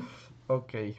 A ver, tenemos otro super chat. Este es de Lilith Vicio que nos dice: Hola, una pregunta. ¿Cuántos de sus videos monetizan? Ay, pues, el número exacto, quién sabe, ¿no? Como el 70% de los videos, ¿te gusta? Sí, y cada vez un poco más, ¿no? Como que los últimos años sí monetizan prácticamente todos. Ajá, por últimamente, bueno, porque ya lo somos como muy, somos muy cuidadosos, ¿no? Con, con esas cosas. Pero sí, yo diría que el cerca del 70% del total de los 500 y tantos videos que hay, sí monetizan. Y algunos, por suerte, a lo largo de los años ha habido cambios en las políticas de YouTube de qué, ahora sí que qué mide y cómo lo mide y cómo lo restringe. Que incluso han llegado a recuperar monetización. Pero es un, es un mazar ese asunto, pero, pero ahí está el dato. Ok. A ver. Pues creo que ahorita no hay más super chats, pero sí hay muchos super gracias. Entonces, paso a los super gracias que les recuerdo a todos es otra manera de apoyarnos, es un super chat, pero en podcast del pasado que ustedes dejan. Y con eso también los platicamos, a ver qué tenemos. Toño Inclán nos deja un super chat en el podcast pasado. Eh, ah, no. Qué raro como que... Mm, es que fue en el Bully Podcast de la ropa, pero me aparece con la portada del anterior. Algo está ocurriendo con las portadas. Sí, te digo que está pasando algo raro. Ah, no, pero este ya lo leí la vez pasada, pero ya lo había contestado. A ver, no, este no, este ya lo leímos el otro podcast. Mmm... Más bien este de Miguel Méndez, que nos escribió en el que se joda Cuadri, pero que tiene una portada sobre Star Wars del por alguna razón. Pero, dice, pero dice, saludos bullies, les quería platicar que yo fui a la primaria del 93 al 99 y apenas me puse a pensar que mis hermanos mayores fueron otakus primigenios. Y a partir del 94 empezaron a tener un montón de mercancía de anime y iban a la mole, la conque, el mesif, etc. Entre todo ello tenían no solo la guía de personajes, sino también el plot completo de Dragon Ball Z. Y así como una vez dijo Luis, de que todos nos volvimos populares en la primaria por una semana, yo me acuerdo que, si apantallaba mis, que sí apantallaba a mis compañeros con spoilers de Dragon Ball. Y lo que, con, lo que sí rompí la realidad en aquellos tiempos fue cuando les vaticiné el capítulo exacto del cambio de opening cuando Gohan ya es grande. Hasta los bullies de la colonia nos tuvieron respeto por un tiempo porque teníamos las pelis de Broly, de los androides y los últimos cuatro capítulos de GT en japonés. Por último. ¡Wow! Sí, era muy legendario. Eso en la primaria era lo más en cuanto dijo la película de Broly, esa película era moneda de cambio para así la, la vida. Como, así, hay un tal Broly que puede ser más, es otro Super Saiyajin. Ajá, y nadie sabía nada. Y termina. Por último, para Andrés. ¿Conoces la película de anime X? Tiene el soundtrack de una banda metalera japonesa que se llama X Japan. Según es algo súper fuerte y cuando tuvimos edad para que nos dejaran verlos ya no había VHS. Me han desbloqueado varios recuerdos en los últimos podcasts. Gracias por tanto, Bully. Saludos. Gracias a ti, Miguel Méndez. Siempre un gusto leerte y qué bueno que te diviertas. Y no, esa película de X no la conozco. ¿No era ex de un manga que era ex de Clamp? No, ese era XX. Holic, Ajá, ser- XX, Holic. Mm, ya, ok. Y había... No había la película. ¿Y no era un ex que era de vampiros, al que se refiere tal vez? Que era un anime. Y de la banda, y la banda X Japan. Había muchas X en los 2000. Ajá, pues es que eran los 2000. Ah, no, parece que el ex, X. parece que el ex anime sí es de Clamp, pero no es lo mismo que Holic XX, que también Ah, es de Clamp. Sí, porque es como de samuráis, ¿no? No, Ex- el, ex de Clamp. de- No, el ex de Clamp al parecer es como ah, romances homoeróticos en el espacio. Mm, ok. Son algo que haría Clamp. Sí, pues eso suena a Clamp por donde lo mires, pero no, no sé exactamente de qué película te refieres. Sí, pero sí dicen ex de 1999. Es En el manga de Clamp. ex 1999, que no es lo mismo que el ex de Clamp, ¿o sí? Ah, no, sí es lo mismo. Sí, es que están diciendo en el chat que sí, la es ex de Clamp. es- sí, es la misma. No, quién sabe, ahí sí, la Sí, neta, ahí sí no recuerdo. que Desde ese entonces era confuso. Cuando hablabas, tratabas de hablar de ex con alguien Ajá. y tenías que verificar si estabas hablando del mismo ex. ah, ok, dicen que no es amor homoerótico en el espacio, es amor homoerótico en el fin del mundo. No, pues sí, no es igual. A ver. El siguiente Super Thanks es de. Mm, Poyuotsan, que nos escribe en el anterior, pero que tiene por portada del Bully Podcast 25. Mm, Es ok. demasiado confuso Eh, para mí. Es muy confuso. Y solo nos dice: el baile del Super Gracias, pues ya murió. Poyuotosan. Ya, es cosa del pasado, premundo pero también. Teníamos que estar presencialmente para que hubiera baile del Ajá. super chat y. Y, la bailar, también. Ajá. Ajá. Wow. A ver. Hubo un momento en la vida en la que eso pasó. También tenemos un super gracias de Smirncraft que nos escribió en el podcast pasado y nos pone, hola, soy Químico Gamer. Sí entendí los chistes ñoños de NFTs de Reinhardt. Bien hecho. Bien. Abrazo, abrazo. Abrazo fraterno. Abrazo fraterno.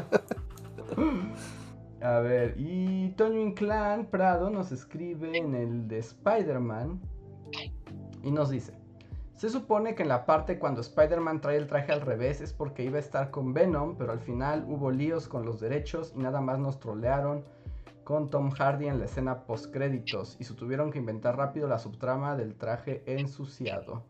Que Reinhardt no los cohiba de hablar de cómo Andrew se roba la película.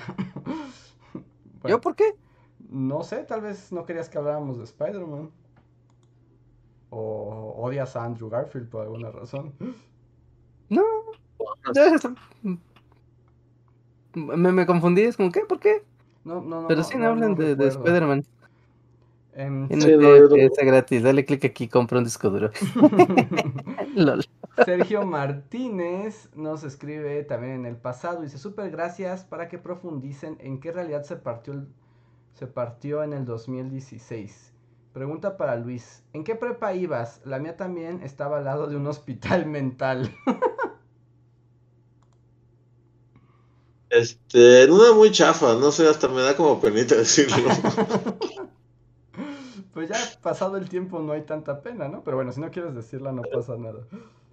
Iba en, una universidad latinoamericana, cuando solo había dos en la, en la, en la ciudad. Había una en la colonia del Valle y había una en la colonia Florida. Yo iba en la colonia Florida. Ahora creo que hay como en cada esquina, es así como hay sucursales en todos lados. Creo que había uno en el Imperio. Cuando nos fuimos del Imperio, estaban poniendo una, una, una ¿Una prepa. sucursal? Ajá. En los edificios nuevos. O sea, sí, ahora las hacen así como encima de tu Cinépolis hay una aula. si, te, este, te, distraes, pusieron una así en tu casa. Ajá. Pero sí llevan esa. Y al lado había un hospital psiquiátrico. es una gran combinación como para creepypastas de escuela, ¿no? Eh, aunque nunca, nunca, no sé, nunca lo supimos aprovechar, la verdad. Así como para crear la leyenda del señor que... No, nada. No. Una vez hicieron enloquecer a un conserje y ahora está ahí grita por la ventana en las noches. No sé. Oigan, está súper raro la interfaz de YouTube porque hasta le cambia los avatares a las personas. No sé qué está ocurriendo.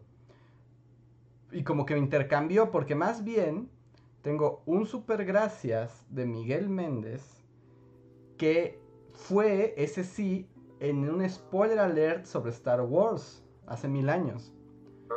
Y dice, gracias a los recientes podcasts sobre Boba y Star Wars, me quedo con dos comentarios de este spoiler. Cuando están especulando sobre el origen de Rey, Reinhardt dice que es mejor no, no buscar en las teorías y orígenes porque puede resultar en una charada. Corte a Rey Palpatine. Y segundo, cuando Luis dice que disfrutemos ese momento en que está peli era el, único producto nuevo de Star Wars y que a partir de ese momento habría una película serie cada año y llegaría el momento en que nos iba a saturar. Corte A, tenía razón. Saludos, Bullies. Sí, pues sí.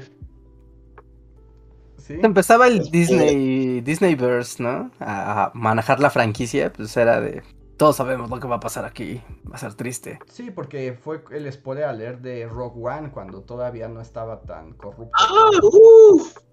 Hace demasiados años. Como hace como 16 años esa película, ¿no? Sí, sí, sí, todo, toda la vida. Y que por cierto, actualizando, sí vi el siguiente episodio de Boba Fett, porque me odio a mí ¿Ah, ¿sí? Ajá. Y mi actualización es que sí estuvo muy bueno. Pero...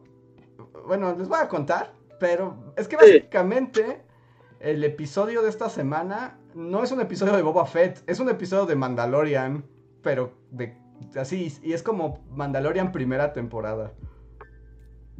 Sí, ¿Sí? O sea, chido porque, o sea, yo sabía que volvió el Mandalorian y vi varios varios este tweets así de, de, que resulta que lo que necesitaba el libro de Boba Fett era un capítulo sin Boba Fett. O sea, como que todo el mundo está riendo de que el capítulo chido es donde no sale Boba Fett. ¿Y vale la pena entonces? A, a mí sí me gustó. O sea, a mí sí me... Es que es un poco lo que decíamos. Aventuras de un vato espacial. Eso es lo que quiero ver.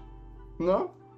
O sea, y literalmente es como la historia de... Justo es como después, es como el Mandalorian buscando a los que quedaron de sus amigos mandalorianos. Ah. De eso se trata. Obviamente el problema es que también este capítulo presenta, o sea, un poco es como de estos capítulos como que te dicen, va a haber conexiones con todas las series que vamos a hacer, ¿no? Eh, pero el capítulo sí me gustó. O sea, genuinamente me gustó. Me divertí viéndolo porque me gusta esa onda del Mandalorian viaja de planeta en planeta haciendo cosas de Mandalorian. Eso sí me gusta. Ah. O sea, fue como, voy a convertir la serie anterior para recuperar mi ritmo. Ajá. E, eso sí me gustó. Debo decir que sí me gustó, genuinamente. Pero no recomendaría a nadie que volviera a perder su tiempo, ¿sí? no, o sea, no, es necesario, pero sí me gustó el último episodio sin Boba Fett. ¿Y lo puedo ver sin ver los demás? Por supuesto, por supuesto. Porque el capítulo que te saltaste es completamente aburrido y básicamente se trata como que Boba Fett tiene que prepararse para vencer a sus enemigos. Eso es de lo que se trata. Ya, ese es el spoiler. Entonces, yo, yo, solo el otro día iba viendo así, iba manejando por y vi un póster de Boba Fett y en ese momento se me ocurrió así de, hubiera, así hablando de, que me causa estrés su, gordura así de Boba Fett, hubiera hecho el chiste de más como Boba Fett. Y no lo hice al aire y me odié por eso.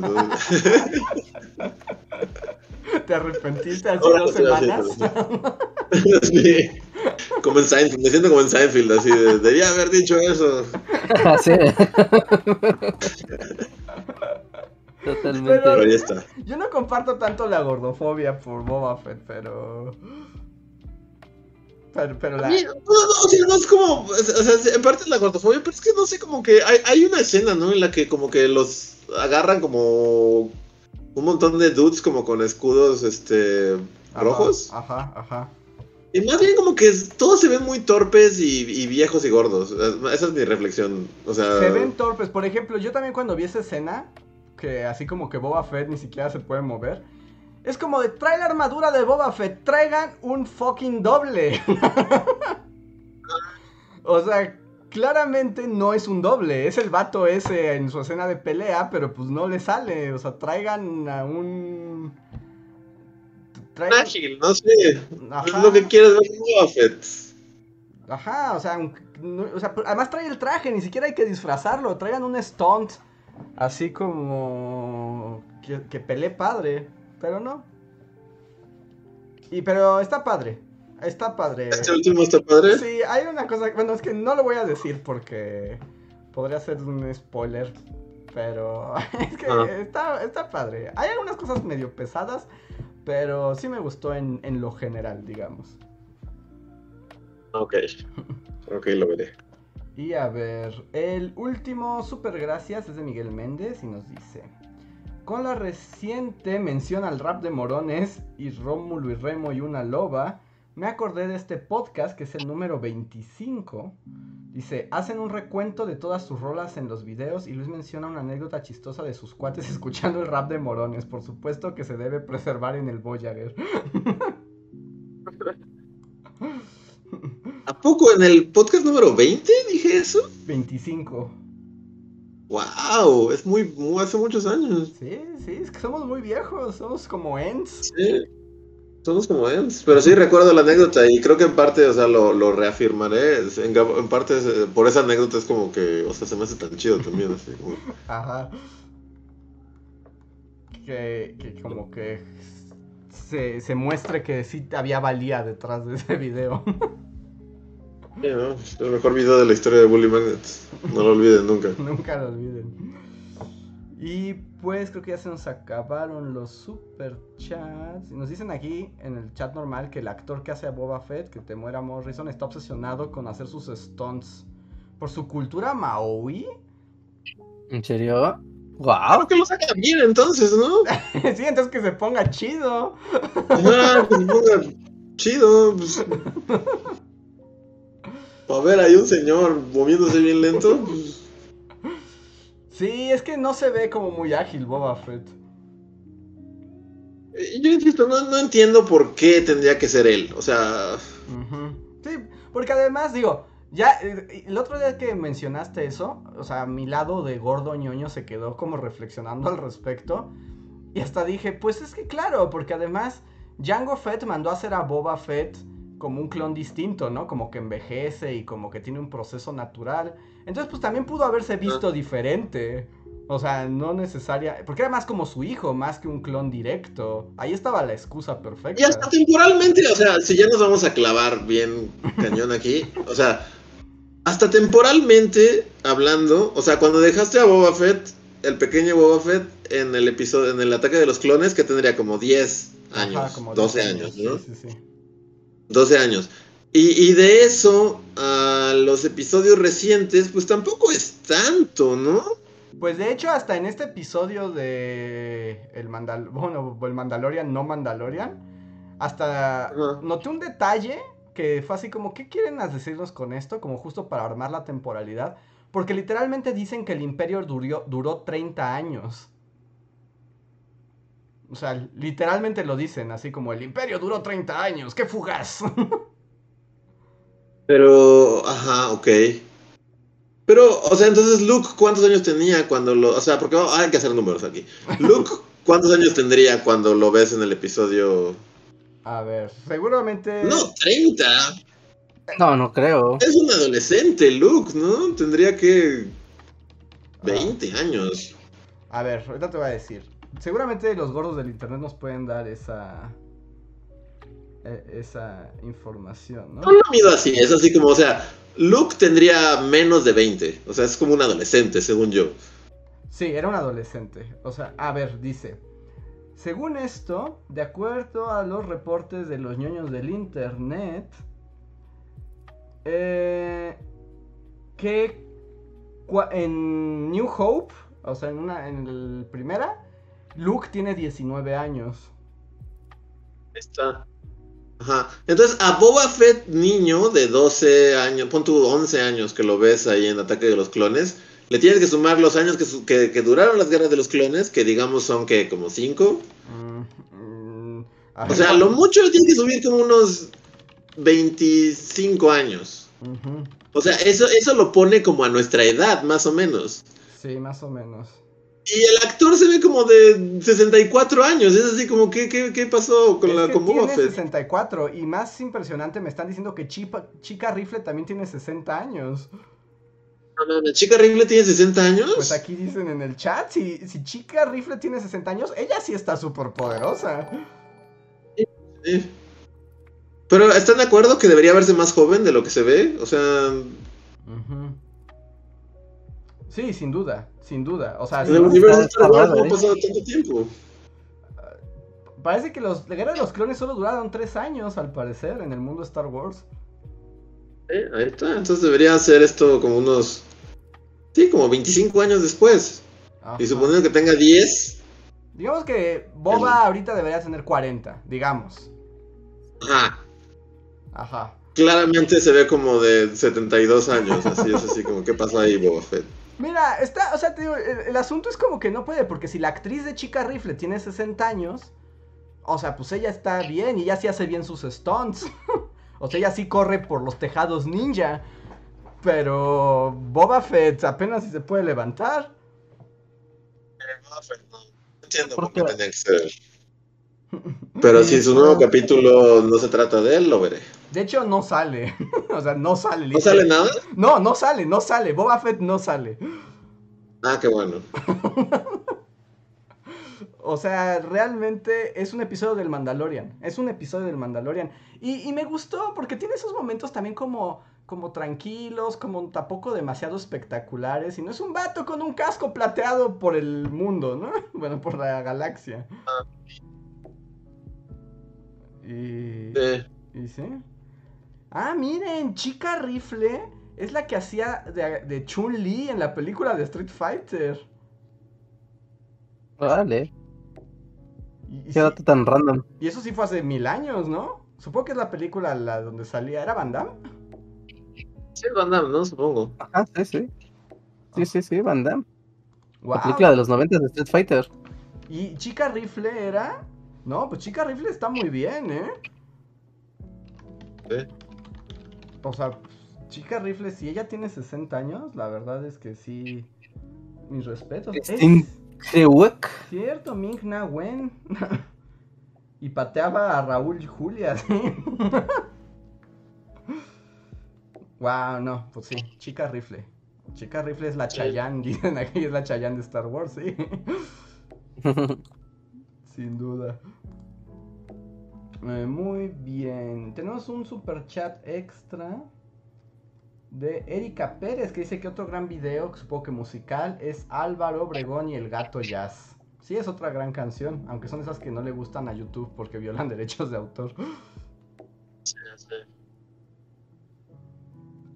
Y, y ya, son todos los super chats que tenemos por el día de hoy. Así que estamos llegando al final de este podcast. Muchas gracias a todos. No sé si ustedes tengan algo que decir o algo que querían comentar, Richard. Mm. No, hay, para los que les interese, hay un libro de Hideo Kojima que se llama The Creative Gene. The, Creative Gene. El genio creativo. Está en descuento. Pueden conseguirlo por 390 pesitos. Me encanta regar, es el avatar de las ofertas. sí, aprovechen, está, Está en descuento en Amazon, entonces pueden verlo. Yo no lo he leído, pero tiene muy buen el, libro, así que es como el libro de todas las referencias, películas, series, libros que Hideo Kojima ha leído y los comenta en un libro al parecer. wow. Como la ñoñiza turboloca. Ahí está, ahí lo pueden encontrar. Y ya, ese es mi comentario de salida. Ok, nada más voy a decir que aquí nos dicen que lo mismo le pudo haber pasado a Obi-Wan porque en la primera película estaba más viejo de lo que realmente estaba. Pero bueno, ahí no se puede hacer nada, ¿no? Porque cuando se hizo la primera no existía todo lo demás. Sí, exacto. Bueno, porque mira, según aquí las... Bueno, mira, según aquí estoy viendo una página ñoña que se llama Yoda Datapad. Dice que Obi-Wan en el episodio, déjame corroborar tres, en episodio 4 tiene 57 años el personaje, entonces, pues sí tiene sentido, ¿no? No, se veía más viejo, ¿no? Bueno, este...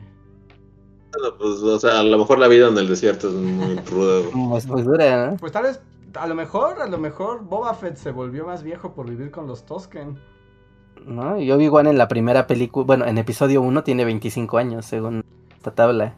Y ahora va a volver. Pero justo, o sea, yo, cuando, lo ves todo madreado en, en, la Mandalorian, piensas que, que, está así de mal porque, pues, post se lo comió el Sarlacc, tuvo una vida difícil, ¿no? Pero desde que lo sacan el Sarlacc está así de madreado, entonces.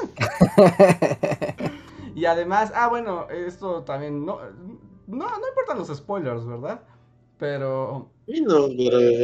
Porque justo en el episodio que no viste, como que ya por fin deja de estar en su tanque de curación, porque según ya está curado y ya volvió a ser el Bounty Hunter de siempre, ya no está herido, pero se sigue moviendo súper lento.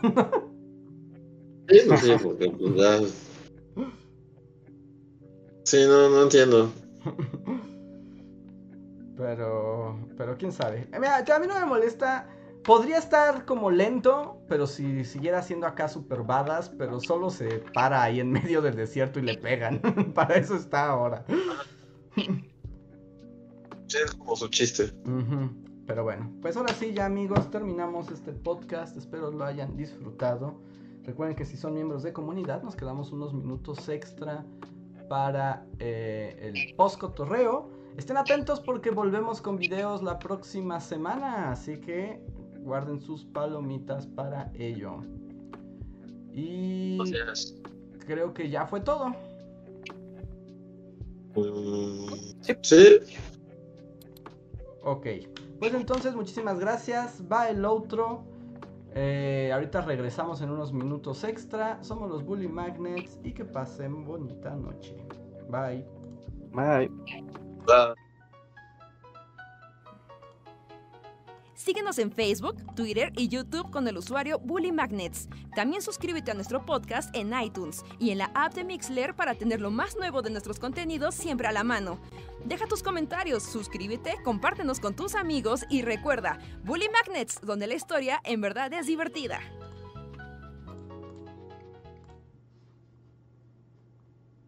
El libro del doctor Dale Carnegie nunca va a morir, jamás. Ya volvimos, pero ¿quién es el doctor qué? ¿Te acuerdan de ese libro del de cómo ganar amigos e influir sobre las personas? Ah, el libro que tienen todas las personas en este planeta. sí, sí, sí. Es que está bien, o sea, cuando estoy viendo libros en Amazon, estoy como de a ver. Y está en el top de lo más vendido. Es como, wow, ese libro, o sea, es el mejor, la mejor regalía de la, del planeta Tierra. Sí, ese libro, sí, todo el planeta lo tiene. Yo creo que debe haber más ejemplares que la de la Biblia y así. Pero más, más ejemplares que personas vivas. Sí, sin duda, sin duda. Hay ediciones de los 60, ¿no? O antes. ¿Sí? Sí, ¿no? Ese libro se ha editado y reeditado. O sea, a mí me, me, me, voló la mente cuando cuando un señor japonés me estaba hablando de eso y me enseñó su libro y fue japonesa del doctor Carnegie. Y yo no me joda. Y yo saqué el mío. Bueno, el que estaba en mi casa, ¿no? no es mío, pero el que estaba en mi casa así de, ¿cuál? Este libro de aquí. Y los dos así de... Sí, wow, no, si ya le llegó a un señor japonés, o sea, es que está en todas partes, está en todas está en todas partes, o sea, porque aparte pues era una persona ya adulta mayor, entonces era como, yo leía este libro cuando era joven y me aclaró muchas cosas. Y fue como, ¿en serio? ¿Este libro? ¿Este libro que es viejo como el tiempo? Sí, ¿Y has aprendido, a ser amigos en situaciones sociales o cómo es? ¿A ser amigos e influir entre las personas? Ajá. ¿Has hecho amigos y has tenido influencia entre las personas? Ah, ah pues no sé, no sé si gracias a ese libro, la verdad. no se lo atribuiría Todo es directamente gracias a ese ese libro, Rejas. Sí, ¿no? Es como de, pues, de- escuchas a las personas y platicas con ellas, pues suele ocurrir que te haces amigo de ellas y te enteras de cosas, ¿no? La humanidad está forjada en ese principio social. Nada, Rejas, ese libro es la respuesta. A ver, nos saludan aquí José Antonio Bricio, Daniel Gaitán, I Can Think, John Racer, Javan GGC, Rauco, Leticia Hernández. Daniel Gaitán nos pregunta qué es un Mixler. Sigue diciendo Mixler, la cortinilla de y salida. lo dirá por siempre. Sí, sí, sí, sí, sí. Mixler. ¿Qué será de Mixler en este momento? ¿Habrá evolucionado ya en otra cosa? no. A ver, ahorita te no digo. creo. Mix- O sea, porque sigue existiendo. O sea, a mí me llega el newsletter de, de Mixler. Mixler, Broadcast Live Audio. Y se sigue viendo igual que el día que lo dejamos. exactamente igual, exactamente igual. Me sorprende lo igual que se ve. Sí, wow. Ajá, y ahora cuesta 99 pesos al mes. Ah, pero ya no es gratis, ya no es Ya no gratis. es gratis, Reja. ¿Ya no es gratis, Mixer? Mm, mm. Lo que es irónico, ¿no? Porque seguramente se tuvieron que volver de paga para sobrevivir, para que la empresa sobreviviera. Pero al ser de paga, pues menos la va a usar la gente, ¿no? Con tantos servicios gratuitos. Ajá, sí, sí, sí. Sí, sí, sí. Aunque es muy barato, ¿eh? O sea, de- para una plataforma de este tipo. Pero ¿quién, quién pagaría? ¿Pagarías por Mixler tú? ah, no, no, creo que no. No, pues ya no lo hacemos, nos brincamos así. No. No, no, ya no le encontraría yo el sentido. a- Bueno, tan es así, ¿no? No tiene sentido ya usar Mixler. No, es que ya fue superado. El, el, el mundo del internet y las transmisiones de audio se fueron por otro lado. Es como, la- Audio. es como cuando nosotros estábamos en Blip TV, pues ya, eso ya ni existe. Eh, Esa tal cual murió. Tal vez si tuviera que hacerlo desde un celular y solo streamear audio. O sea, si tu- tengo, o sea, imagínate, como cuando estoy en en Zacatecas, ¿no? Que el internet es así súper feo en el pueblo. Ujú. Yo diría, bueno, quiero streamear y tener una calidad y la certeza de que va a salir bien. Necesito una plataforma de solo audio porque, o sea, aquí es YouTube, aunque hagamos podcast, pues incluye video. Te guste o no, trae video. Sí. ¿no? Y Twitch y todo lo demás, realmente nosotros estamos pegados al mundo del video y ahí dándole la maroma a que sea audio. Entonces tal vez en ese contexto como de necesito aquí ser radio desierto con mi celular y un mega, medio mega de... O sea, como Krusty, así con pico y baterita. Entonces sí utilizaría Mixler. Pero tendrías que pagar con 99 pesos, Reinhard, y tu tarjeta no pasaría porque no tiene señal en el desierto. Problema, Sí. qué problema. No, me duele ver que Mixler cobre, ¿eh? Me duele. Sí, pues de hecho era la opción gratuita. Sí, sí, sí. Y sin publicidad ni nada, o sea... Pues ya, ni modo. Ah, Bueno, pero ¿sabes qué? ¿De qué sí te libra Mixler? De los calamares del internet. Tú Ah, puedes bueno, poner lo que sí. quieras, lo que quieras. Sí, Eso ahí sí seguramente no hay calamares. Mm. Ahí no hay calamares. Entonces, ese es. El escudo calamar es algo que vale la pena pagar. Pero ¿quién te escucha en Mixler? Ese es el asunto. Sí, pero aquí te escuchas, exacto. Pues tu comunidad de Twitter, de Facebook o algo, como de vamos a escuchar música y ya sin, tú sabes. Entonces, yo entiendo, son situaciones muy específicas todas las que estoy Sí, diciendo. que no siento que ya vayan a ocurrir en este mundo. Pero, Sí. pero, pero ahí está, es bueno saber. Bueno, voy a seguir haciéndole promoción a Mixler con esa cortinilla. Por siempre. Pues Siempre. muy bien. Pues ahora sí, amigos, llegamos al final. Gracias por eh, estar aquí, por apoyarnos todos mes a mes en el post cotorreo. Gracias a todos. Nos vemos la próxima semana. Adiós. Se joda cuadre. Recuerden. Bye. Bye.